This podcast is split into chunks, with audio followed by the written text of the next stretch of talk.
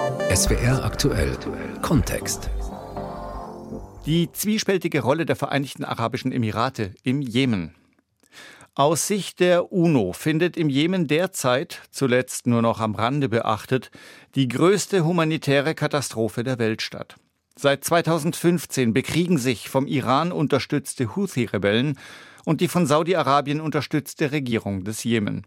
Sie tun das auf dem Rücken der Zivilbevölkerung.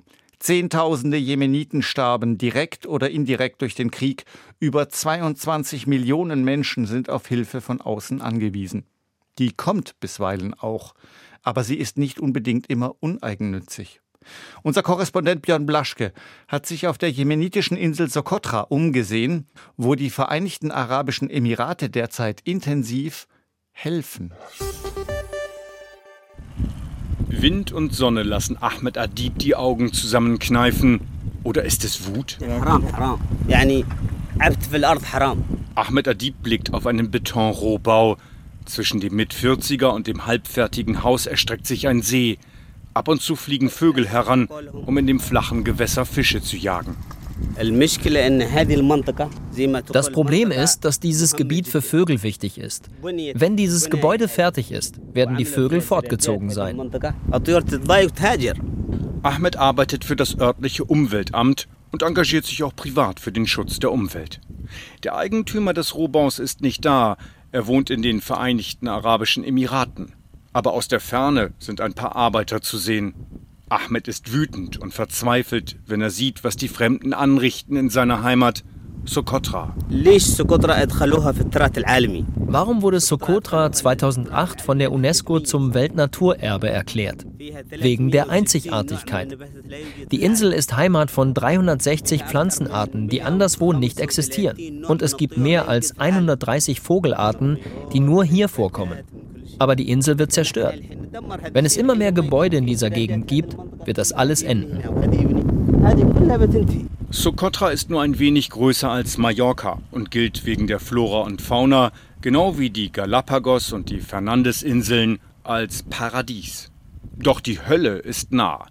Socotra liegt da, wo der Indische Ozean in den Golf von Aden übergeht, vor dem Horn von Afrika, also nicht einmal 400 Kilometer entfernt von der Südküste des Jemen. Die Insel gehört zum Jemen, wo seit Jahren Krieg herrscht. Socotra nicht Kampfgebiet, aber doch unter starkem Einfluss von Parteien, die in die Kämpfe auf dem Festland des Jemen verwickelt sind. Ich sehe es so, dass der Jemenkrieg wie ein Schachspiel ist. Ja, ein riesiges Spiel der Großen. Auf dem Bazar von Hadibu, der Hauptstadt Sokotras, wiegt Lukman Obst und Gemüse. Der mit 30er nimmt für ein Kilo Tomaten umgerechnet knapp 6 Euro. Früher sei es die Hälfte gewesen, so wie alles halb so viel gekostet habe. Auf Sokotra sind die meisten Waren teuer, weil sie per Schiff kommen. Zwar sind viele Pflanzen auf der Insel einzigartig, Obst- und Gemüseanbau gibt es jedoch kaum. Die meisten der gut 55.000 Menschen hier leben von Fischerei, Dattel- und Ziegenzucht. Schiffe mit Waren, so Lukman, liefen den Hafen nur unregelmäßig an, mal wöchentlich, mal monatlich. Mohammed verkauft auf dem Bazar von Hadibu ebenfalls Obst und Gemüse. Er sagt, Grund für die hohen Preise und die unregelmäßigen Schiffslieferungen sind der Krieg und die Teilung. Der Krieg. Aufständische Rebellen aus dem Norden des Jemen nach dem führenden Clan Houthis genannt, nahmen es schon vor Jahren mit der international anerkannten Regierung auf. Sie forderten weniger Korruption und mehr politische Beteiligung. Als Präsident Abdrabbo Mansur Hadi sie ihnen 2014 verweigerte, wurde aus Demonstrationen ein Eroberungszug. Die Houthis besetzten zunächst die Hauptstadt Sanaa und vertrieben Präsident Hadi. Dann überrannten sie andere Regionen des Jemen. Im Frühjahr 2015 stellte sich Saudi-Arabien formell auf die Seite der Hadi-Regierung und bildete ein Militärbündnis mit anderen Staaten der Region, allen voran mit den Vereinigten Arabischen Emiraten, kurz VAE. Die Allianz startete Angriffe auf die Houthis, die ihrerseits erbittert zurückschlugen. Hinter dem Engagement der Saudis steckt, dass Iran die Houthis unterstützt. Teheran aber ist der Erzfeind Riads, geopolitisch, ideologisch, religiös. Bis heute forderte der Krieg Zehntausende Tote, führte zu Vertreibung und Zerstörung. Der Jemen ein geteiltes Land. Die Houthis kontrollieren die nördlichen Landesteile, Saudi-Arabien den Luftraum über dem Jemen und mehrere Häfen. Auch den von Sokotra.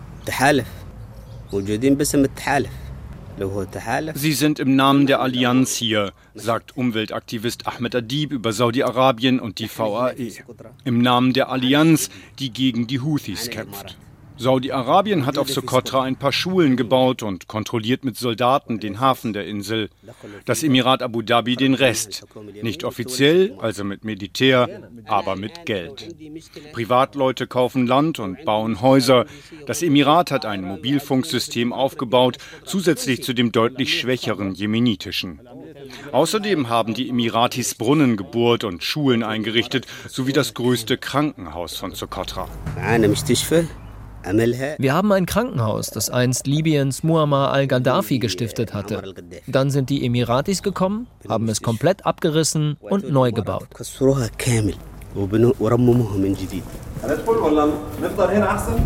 Die Motive für das Engagement der Emiratis sind unklar. Auch deshalb, weil kein Vertreter der VAE über das Thema Sokotra sprechen will. Weder in Abu Dhabi noch auf Sokotra.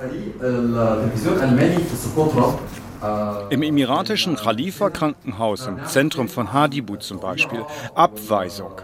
Der journalistische Besuch des Krankenhauses und der Insel finde ohne Genehmigung statt. Deshalb sei er auch nicht rechtens, so der Vertreter der Khalifa-Stiftung auf Sokotra in einem Telefonat. Eine Falschbehauptung angesichts der Tatsache, dass es ein offizielles Visum gibt, ausgestellt von der Republik Jemen. Warum also die VAE oder gar die staatliche Khalifa-Stiftung in Abu Dhabi um Erlaubnis bitten? Eine Autofahrt über die Inseln macht klar, dass die Emiratis überall auf Sokotra sind. An Häusern und Mauern hängen Schilder, die Bauprojekte preisen. Neben dem jemenitischen Staatsbanner prangt stets das der VAE. Auf den Dächern vieler Privatbauten wehen Fahnen der Emirate. In den Bergen von Sokotra, etwas abseits der Straße, sind Berghöhlen mit gemauerten Eingängen. In einer dieser Höhlen wurde vor mehr als 40 Jahren Saad Mohammed geboren. Genau wie seine Vorfahren und auch noch seine Kinder. Wir haben hier gewohnt. Wir hatten Ziegen und Kühe hier. Die Leute saßen dort und aßen und schlachteten. Ihr Leben war glücklich.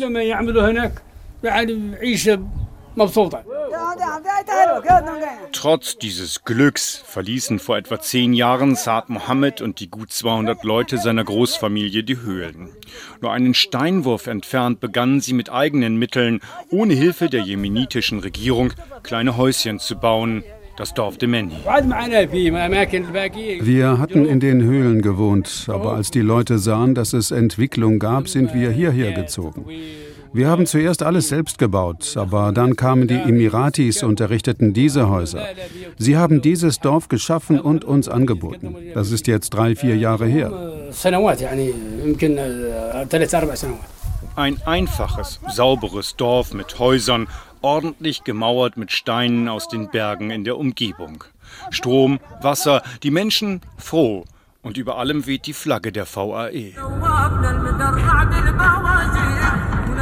Der Liedtext aus den Lautsprechern im Auto Spott und Kritik an Saudi-Arabien und den VAE für deren Interventionspolitik im Jemen. Was die beiden eint, ist der Kampf gegen die Houthis. Aber ihre Ziele für die Zukunft des Jemen unterscheiden sich. Die Saudis wollen den Jemen in seinen jetzigen Grenzen erhalten, mit Abdrabu Mansur Hadi, zumindest vorläufig, an der Staatsspitze. Die Emiratis unterstützen den Übergangsrat des Südens, kurz STC. Der wurde 2017 von Separatisten gegründet. Sie wollen das Land in Nord und Süd spalten. Warum auch immer. Im Sommer 2020 nahmen STC-Milizionäre Sokotra ein. Sie sind es, die seither die Insel kontrollieren. Uniformierte, die Checkpoints und Kasernen unterhalten. Über denen weht ihr Banner, die schwarz-weiß-rote Flagge des Jemen mit einem zusätzlichen blauen Keil und einem gelben Stern.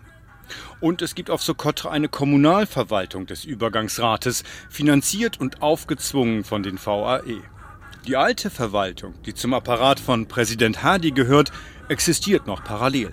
Seine Beamten sind jedoch ins Abseits gedrängt, bekommen kaum noch Gehalt. Und das alles geduldet von Saudi-Arabien. Es geht weiter in die Berge von Sokotra hoch auf 1000, 1100 Meter. Vereinzelt urzeitlich wirkende Drachenblutbäume. Sie wirken wie riesige Pilze. Ihre verzweigten Äste, die einen Schirm bilden, erinnern an Korallen. Die Bäume haben die Insel berühmt gemacht. Manche sind mehr als tausend Jahre alt. Ihr rotes Harz wird für Kosmetik genutzt. Unsere Vorfahren haben uns erzählt, dass früher hier ein Wald voller Drachenblutbäume gestanden hat. Dieser Wald ist nun eingegangen und verschwunden. Sagt Mohammed El-Kebani. In Dixem betreibt er Viehwirtschaft, hält ein paar Ziegen, Schafe und Kühe. Es gibt nur noch wenige Drachenblutbäume, die weit auseinander stehen. Und die werden wohl auch bald verschwinden. In zwei, drei, vier Jahren könnte der Ort hier verwüstet sein, bis auf kleine Büsche. Mohammed meint, dass viele Drachenblutbäume im Zuge des Klimawandels durch ausbleibenden Regen und durch Wirbelstürme zerstört wurden. Oder Menschen hätten sie gefällt, weil durch den Krieg auf dem jemenitischen Festland wenig Propangas nach Sokotra gelangt, machten die Insulaner aus einzigartigen Bäumen Feuerholz. Den Rest leisteten die Ziegen, so Mohammed. Sie fräßen die Triebe nachwachsender Drachenblutbäume, seien süchtig nach ihnen, wie Kettenraucher nach Zigaretten.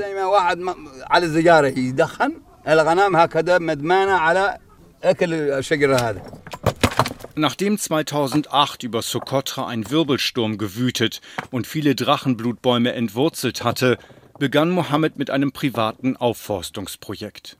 Er friedete ein Grundstück mit einer Mauer ein und begann Setzlinge zu ziehen. In den zurückliegenden Jahren sind sie nur etwas mehr als einen halben Meter in die Höhe gegangen und Mohammed überprüft regelmäßig, ob sie überhaupt noch wachsen oder nicht. Ein Langzeitprojekt. Umweltschützer Ahmed Adib betreibt als Hobby eine Baumschule, in der er seltene Pflanzen züchtet, wie Drachenblutbäume. Als Privatmann berät er Mohammed. Bei allem Idealismus, er sieht die Grenzen des Machbaren. Selbst die Initiative zu ergreifen ist sehr schwer. Mohammed müsste eigentlich mit einer Organisation oder Regierung zusammenarbeiten, weil er Unterstützung braucht. Einzelne Menschen können auf Sokotra kaum etwas ausrichten. Ich kann vielleicht ein oder zwei Bäume pflanzen, aber nicht 50 oder 60. Ich kann nicht überall Zäune ziehen, Wasser bereitstellen. Ich kann gerade mal meinen Lebensunterhalt bestreiten. Und ausländische Hilfe? Zum Beispiel von den Emiratis, die sich ja als großzügige Stifter hervorgetan haben und auf Sokotra die Kommunalverwaltung der STC-Separatisten finanzieren? Ahmed Adib arbeitet offiziell für das Umweltamt der eigentlichen, aber von den VAE ignorierten Kommunalverwaltung. Mit ein paar Organisationen habe ich gesprochen, aber die können ja wegen der Probleme, wegen des Krieges nicht in den Jemen reisen. Und mit den Emiratis habe ich es erst gar nicht versucht. Die haben keine Ahnung von dem Thema. Die wollen nur eines, Geld.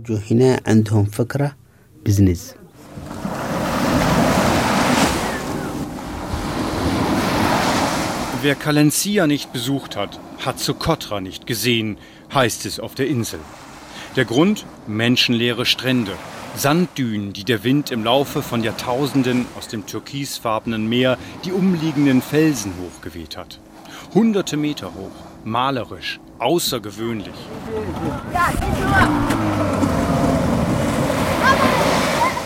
Der Ort Kalencia, ein Fischerdorf im Norden, Viele der einfachen Holzboote, die die Männer mit Unterstützung einer großen Kinderschar vom Strand ins Meer schieben, haben Saudi-Arabien oder die VAE gestiftet. Die jeweiligen Banner prangen am Bug. Unter den Männern am Strand sucht einer das Gespräch über Politik.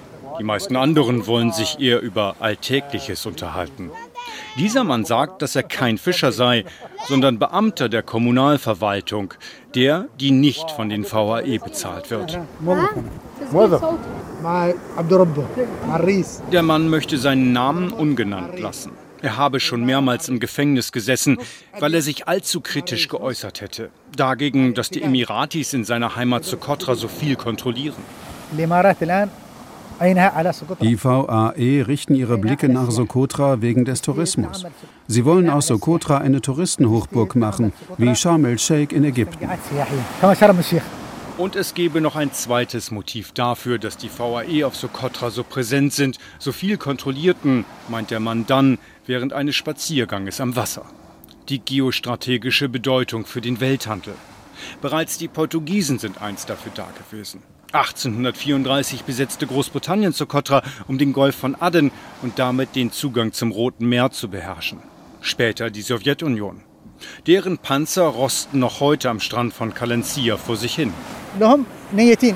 Sie haben zwei Ziele. Zum einen wollen die Emiratis hier investieren und zum anderen wollen sie von hier die internationalen Wasserstraßen kontrollieren, denn Sokotra hat eine strategisch wichtige Lage. Nicht nur auf Sokotra schlagen die Emirate Pflöcke ein. 50 Jahre nach ihrer Gründung sind die VAE zu einem Machtfaktor in der Region geworden. Sie intervenieren im Jemen, in Libyen und waren auch in Syrien aktiv. Sie haben Militärbasen auf jemenitischem Boden, zum Beispiel in Aden und außerdem an strategisch wichtigen Plätzen Afrikas, in Eritrea, Djibouti oder Somaliland. Sie haben viele Dollars, sie sind reich und sie haben Geld. Und wer Geld hat, kann heute stark sein. Also mit ihrem Geld kaufen sie Waffen und sie teilen Interessen mit großen anderen Mächten. Sie selbst haben das Ziel, ein starker Staat im Nahen Osten und in der arabischen Welt zu werden.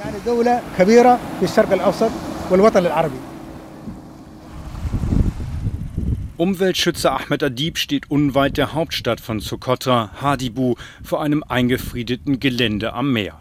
Die Mauer schützt eine halbfertige Ferienbungalow-Anlage. Einst standen hier ein paar Fischerhütten, ein Minidorf namens Delicia. Über Strohmänner wurde das Land verkauft. An Ausländer, was eigentlich illegal ist, sagt Ahmed Adib. Mit Delicia ist's vorbei. Da sind jetzt nur noch Emiratis. Sie können alles machen, wir nichts. Wir können nicht einmal darüber reden. Wir können über nichts reden. Die wenigsten Einwohner von Sokotra reden über die Emiratis, weil die meisten irgendwie von ihnen profitieren. Die Emiratis sorgen für Strom. Als Investoren bringen sie Geld und sie fliegen die Insel einmal pro Woche an, auch mit nicht-arabischen Touristen, die ebenfalls Geld bringen. Die Emiratis vergeben Stipendien an talentierte Jugendliche oder sorgen dafür, dass Schwerkranke aus Sokotra in Abu Dhabi operiert werden. So auch Ahmed Adibs Sohn. Er brauchte vor zwei Jahren eine Herz-OP. Unter solchen Bedingungen wagt es kaum jemand auf Sokotra, etwas Schlechtes über die Emiratis zu sagen, auch wenn viele im Zuge des Krieges auf dem jemenitischen Festland den Ausverkauf ihrer Insel fürchten. Wir haben weder eine Regierung noch einen Staat in unserem Land. Bei wem sollten wir uns beschweren? Wir hoffen darauf, dass es irgendwann mal wieder eine jemenitische Regierung gibt, die die Gesellschaft stärkt, das Land wieder aufbaut und die, die uns spalten wollen, los wird. Darauf hoffen wir. Wir wollen wieder ein Leben in Würde führen. Das ist es. Die zwiespältige Rolle der Vereinigten Arabischen Emirate im Jemen. Das war SWR aktuell Kontext von unserem Nahostkorrespondenten Björn Blaschke.